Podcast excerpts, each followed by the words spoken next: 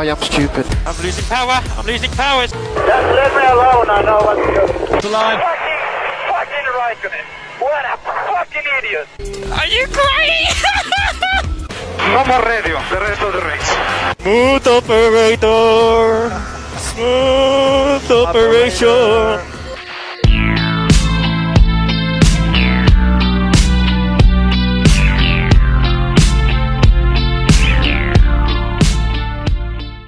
Olá e sejam bem-vindos a mais um episódio do Incidente e Análise, o melhor podcast de Fórmula 1 do Brasil.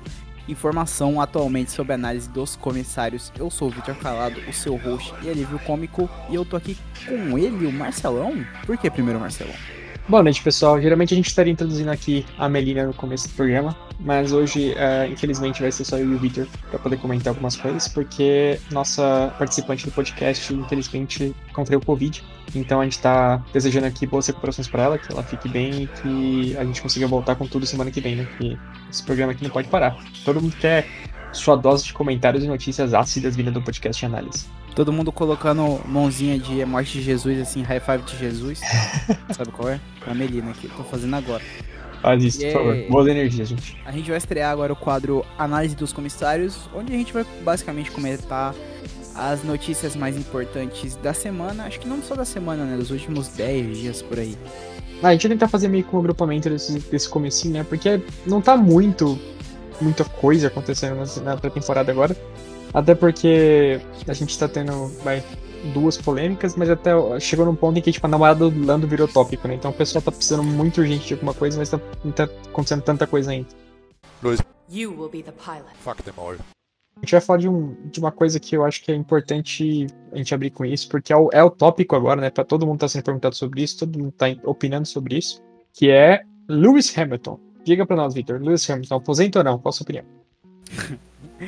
Eu acho que isso é só, isso é só ele criando o hype do Blessed, porque essa, essa é a principal talento dele fora das pistas é o talento do Blessed. O cara vai falar, boa na minha vontade, está dead.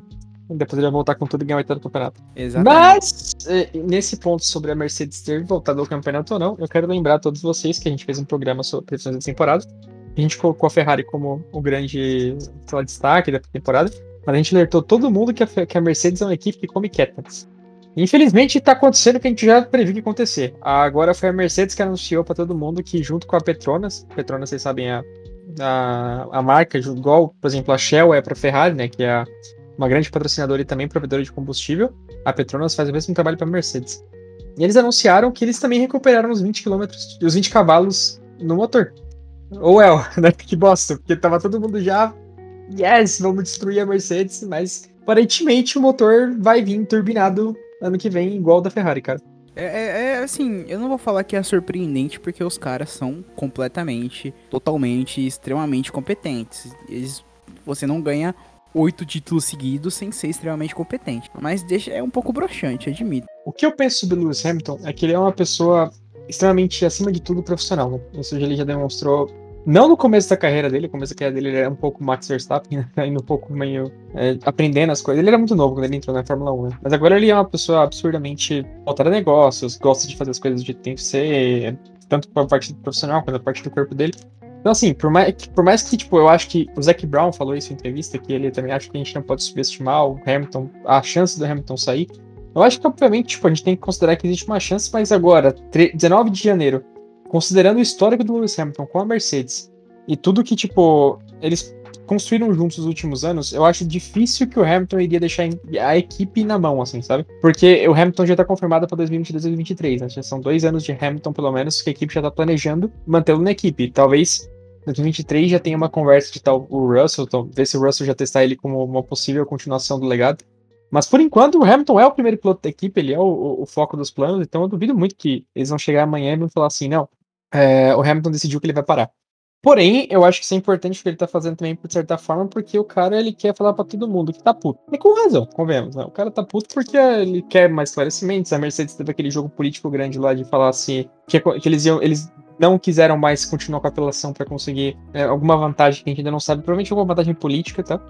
Então, assim, essa, esse jogo de falta de confirmação pra mim é só mesmo eles quererem reafirmar essa posição com mais força até a Fórmula 1 ir lá e falar o que realmente aconteceu, sabe? Então eles estão querendo colocar pressão na Fórmula 1. Se a Fórmula 1 demorar para responder, talvez eu possa imaginar algo acontecendo de tragédia. Só que eu acho difícil por conta do, de, do histórico de quem é o Lewis Hamilton, sabe?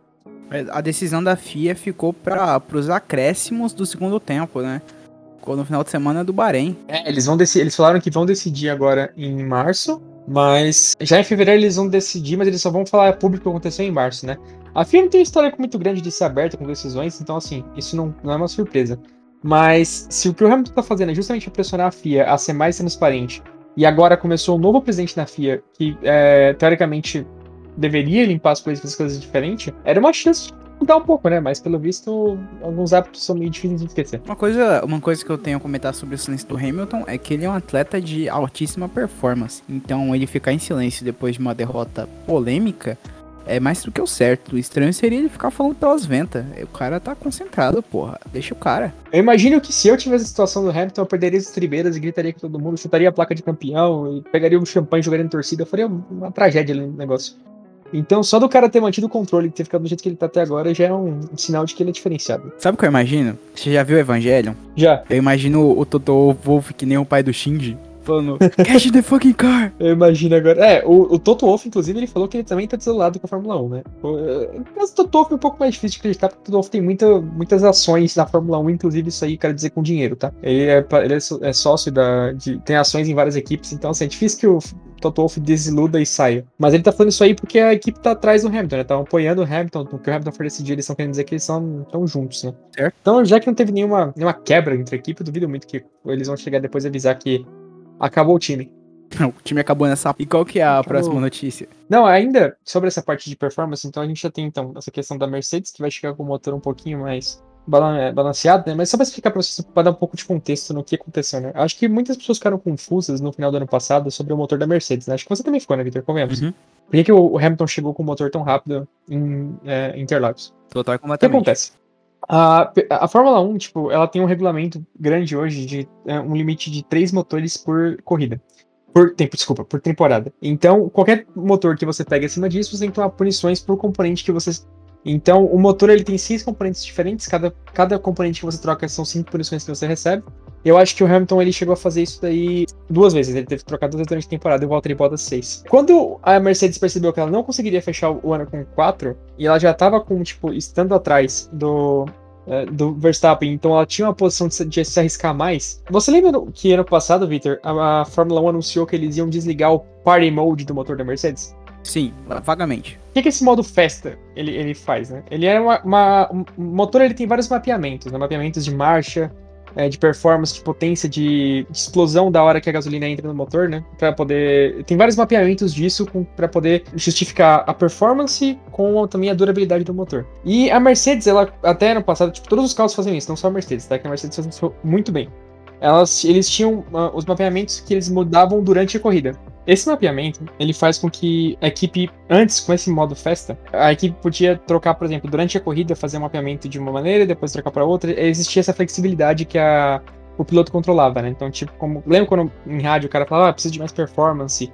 Ou o cara ia fazer uma ultrapassagem complicada, então tinha como ter essas, essa maleabilidade. Para essa temporada agora, esse, essa flexibilidade foi banida, então os motores eles ficavam é, sempre estáveis, né? Ah, Você tinha que fixar como você ia ter um mapeamento no início do, do, do final de semana, ele ficaria assim até o final do final de semana. Então a Mercedes ela tinha um motor menos estável que o da Ferrari, quebrou mais, chegou no final precisando de mais uma corrida, mas tem um probleminha. O que acontece quando a regra diz que você simplesmente não pode trocar o mapeamento durante um final de semana de Grand Prix, mas você tem um motor que só tem que durar três corridas Peraí, e mais nada? assim?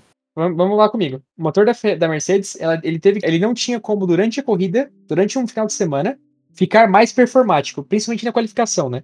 Não, eles não podiam modificar. Então, a configuração do Sim. motor era a Uhum. mesma do início ao fim, durante o final de semana. Essa, essa parte mais importante dessa regra. Isso, o motor ele não pode ficar sempre em modo de festa, né? Em modo forte, porque isso acaba destruindo o motor muito rápido. Porém, se você tem um, um motor que ele sabidamente consegue puxar muito mais performance e você tem que fazer ele durar por apenas três corridas e não seis, que é o comum, por que, que você não sobe ele e deixa ele Ah. forte o tempo todo? Ah, Mercedes sacrificou o motor.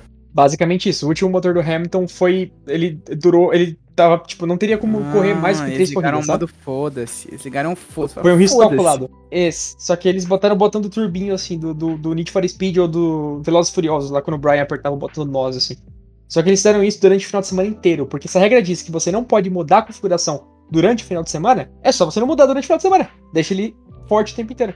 Então, era o mesmo motor, era o mesmo desenvolvimento, não teve atualização nenhuma. Configuração de motor mais Aí forte. falou que o motor tava, tava no pó, mas nem era o pó. Genial, era só né? Não, era só, só, só nerdice.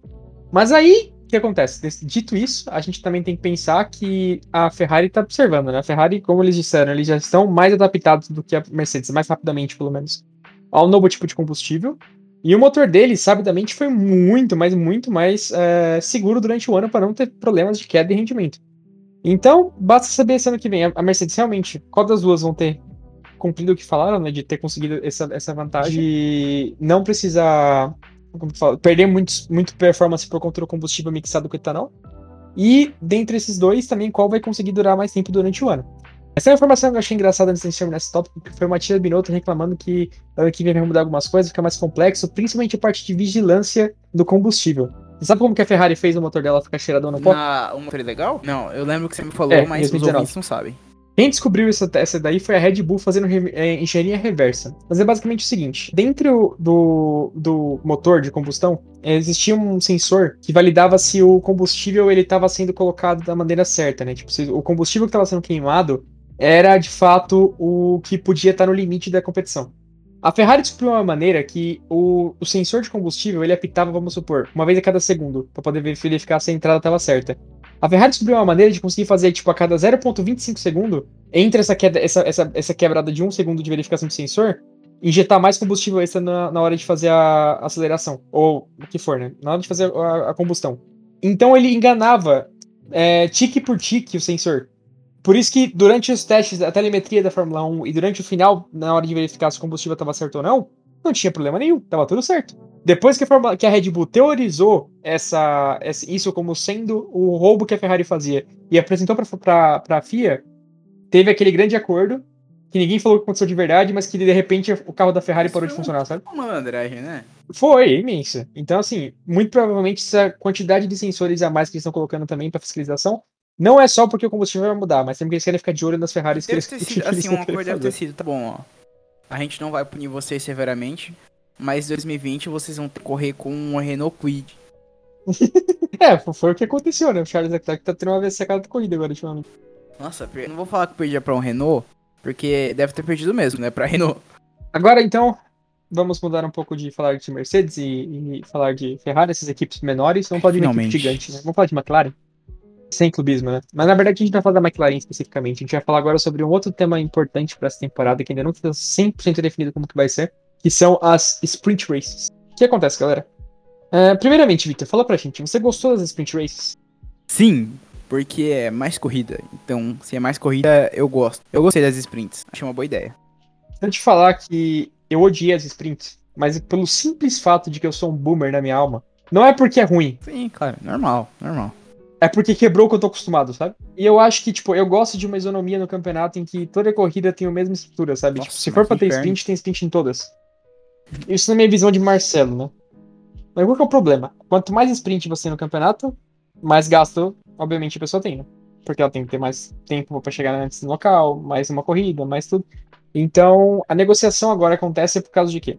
Esse ano, as equipes diminuíram em 5 milhões ah, o teto de gastos que já estava insta- instaurado na temporada anterior. Então, se foi 145, esse ano vai ser 140, até ano que vem que vai ser 135, né? Foi uma queda gradual. E as equipes estão reclamando que a Fórmula 1 quer aumentar o número de sprints esse ano para 6 sprints, só que eles não estão querendo aumentar o dinheiro. Eles estão É. querendo diminuir o dinheiro e aumentar a sprint, então não faz sentido. Obviamente que o Zac Brown não fala qual equipe que tá reclamando. Mas Ferrari. a gente pode chutar, né? Eu diria Ferrari, obviamente. Se for chutar alguma equipe que tá reclamando de dinheiro, é essa daí. Mas é por que, que eles estão falando disso aí, gente? Porque na- o que o Zac Brown fala é que isso aí não, não é. Não é porque eles estão reclamando que realmente é injusto o valor da sprint. É porque eles estão querendo fazer qualquer vantagem possível que o regulamento permita para recuperar a maior vantagem que eles tinham competitiva em relação ao resto do, do grid. Dinheiro. A Mercedes e a Ferrari são basicamente dois conglomerados de, de automobilismo hoje, que é, é- a quantidade de dinheiro que eles podem jogar no carro em relação ao restante é absurdo. Nem a Renault consegue competir de frente com eles, que também é uma marca imensa e uma marca Não, ela é quase que é a ela bandeira é da França, né? Então, Você tem uma noção. Ah, então, ela. É, você tem uma noção do quanto que. É, é, há uma diferença, uma discrepância grande né, entre essas duas equipes e o resto do grid. Então, é, a discussão agora é quantas sprints teremos esse ano. Por quê? Porque as, as equipes estão tentando usar essa oportunidade como forma de conseguir ganhar mais din-din. E o Zac Brown tá puto porque ele fala que isso aí não é justificativo e que as equipes estão fazendo a Fórmula 1 de refém. Nesse ponto, se for, se for decidir uma decisão, não é clubismo agora, tá? Ser 100% isento. Eu concordo 100% com, com, com o Zac Brown, porque eu entendo que quanto menos dinheiro você coloca, você limita, ok que você acaba de, de, é, de desincentivando esses gigantes conglomerados. Mas assim, gente, a gente tá vendo já que anos e anos e anos e anos a, a, a, não tem como você competir com essa. Com, com, sempre colocar mais dinheiro, né? Sempre ter mais exposição, mais recursos, mais engenheiros, mais. A Mercedes, igual eu falei, eles estão agora com um novo. É, já conseguiram a Petronas para conseguir recuperar o, o, combustível, a perda. Já conseguiram um novo engenheiro de turbo que conseguiu fazer com que o motor fosse ficar, teoricamente, mais resistente para o ano que vem. Então, assim, esse, esse dinheiro né, é, abre portas.